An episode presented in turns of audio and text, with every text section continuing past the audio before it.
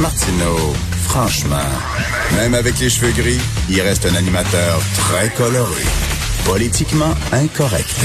Est-ce que je peux, je peux vous parler d'un sujet qui n'a rien à voir avec la COVID? Ça va faire du bien. Moi, je suis absolument fasciné par les menteurs pathologiques les mythomanes, les imposteurs, les fabulateurs. Souvenez-vous du film de Steven Spielberg, Catch Me If You Can, où un gars se faisait passer, c'est une histoire vraie, qui se faisait passer pour un, professeur, un, pilote de ligne, etc. Et c'était complètement faux. Alors là, c'est Stéphane Bourgoin.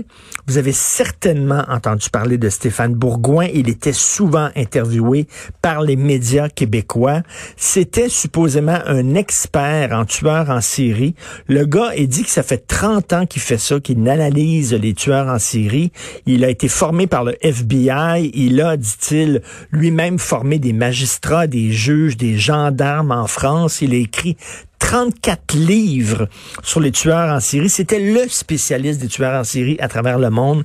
Il donnait des conférences. Il a dit qu'il avait rencontré 77 tueurs en série dans le cours de ses recherches. Il les avait interviewés. Euh, donc, et c'est de la frime. C'est de la frime totale. Le gars, il a tout inventé. Ça me fait complètement capoter. Ça fait 30 ans, plus de 30 ans que ce gars-là est interviewé partout, dans tous les médias.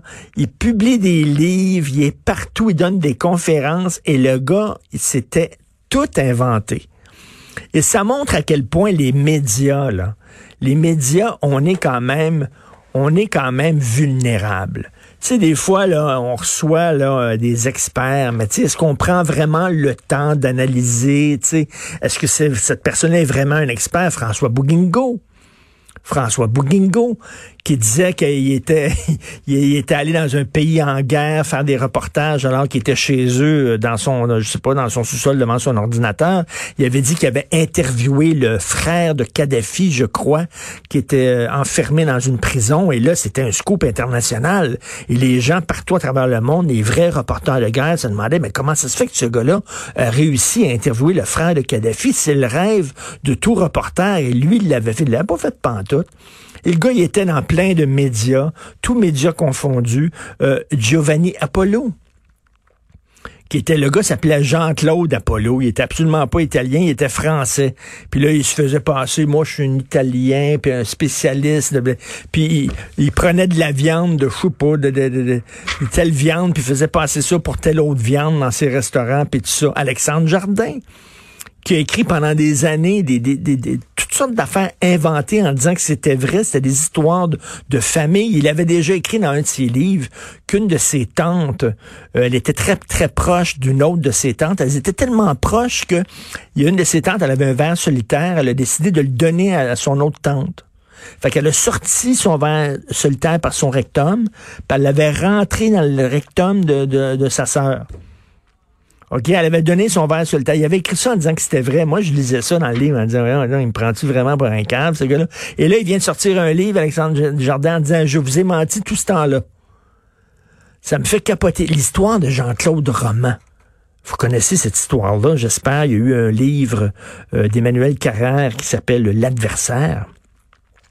Le gars, euh, Jean-Claude Roman, il a menti à sa famille, euh, ses parents, sa femme, ses enfants pendant 18 ans. Il a dit qu'il était un chercheur pour l'Organisation mondiale de la santé. Un chercheur. Alors, il partait le matin, puis il disait, je vais travailler l'Organisation mondiale de la santé. Il était la fierté de sa famille. Il prenait une auto, il allait dans un stationnement, puis il attendait jusqu'à 5-6 heures dans le stationnement. Il lisait des livres médicaux puis là, il foutait rien. Puis là, il rentrait chez eux avec sa mallette, puis sa, femme me disait, ça va bien? Oui, ça va bien, tout ça. Écoute, on a travaillé sur un virus, puis sur un vaccin, puis tout ça. Il a fait ça pendant 18 ans. 18 ans! Où il passait ses journées dans des stationnements à rien foutre. Comment il gagnait sa vie? Il empruntait de l'argent. Il empruntait de l'argent à gauche et à droite. Il a fait croire ça pendant 18 ans qu'il était chercheur et à un moment donné, la, ils, ont, commencé à se poser des questions. Sa femme s'est commencé à, euh, a commencé à se poser des questions. Au lieu de lui avouer, effectivement, je t'ai menti toutes ces années-là, il a tué sa femme et ses deux enfants. Il n'était pas capable de, de, confronter la réalité. moi, moi, ça me fait fasciner. Et Rappelez-vous, il y a quelques années, il y a une journaliste qui avait gagné le prix Pulitzer, qui était le prix, le, le, le, le plus grand prix qu'on peut donner dans le milieu du journalisme au monde. Elle, elle avait dit qu'elle avait rencontré des, des héroïnomanes de 9 ans. Des jeunes de 8-9 ans qui shootaient à l'héros. Elle avait fait un reportage, je pense c'est pour le New York Times là-dessus.